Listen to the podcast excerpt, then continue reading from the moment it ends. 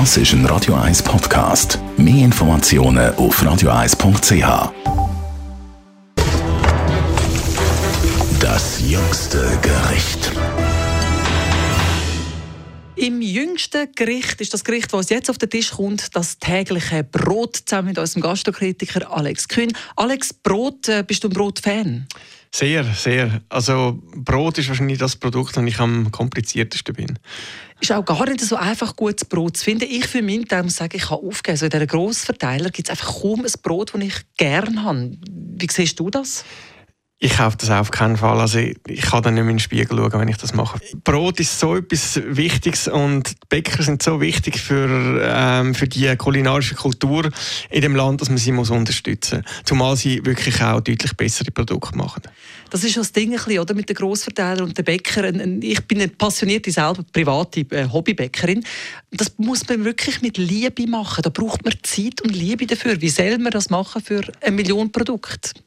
Ja, man muss doch auch ein bisschen sein eigenes Profil entwickeln. Es gibt ja in Zürich ein paar Bäckereien, die wirklich unverwechselbare Sachen machen. Oskar Kuhn Bäckerei an der Badnerstraße, die sicher alle kennen, gibt es das doppelt backene Pfünderli mit dieser schönen, dicken, fast schwarzen Kruste aussen dran, wo alles verbröselt, aber einfach so den, den wunderbaren Geschmack hat, oder? Eine eigene Handschrift, oder? Also das ist eine Bäckerei, die du kannst empfehlen oder ein Brot, das du gerne hast. Was sind so deine Favoriten? Ich habe sehr gerne das Dinkelbrot oder das Hausbrot vom Vierlinden.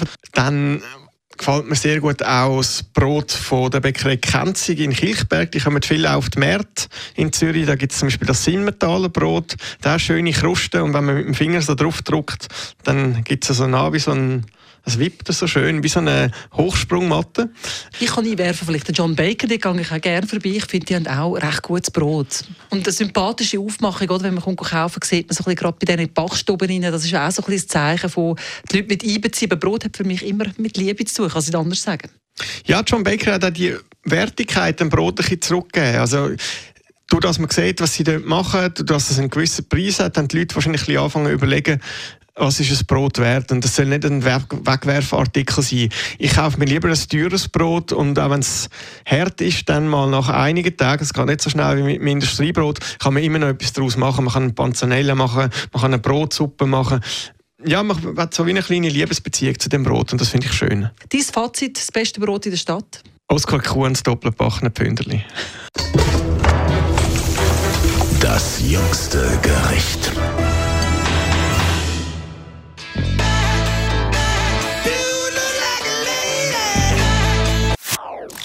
Das ist ein Radio 1 Podcast. Mehr Informationen auf radio1.ch.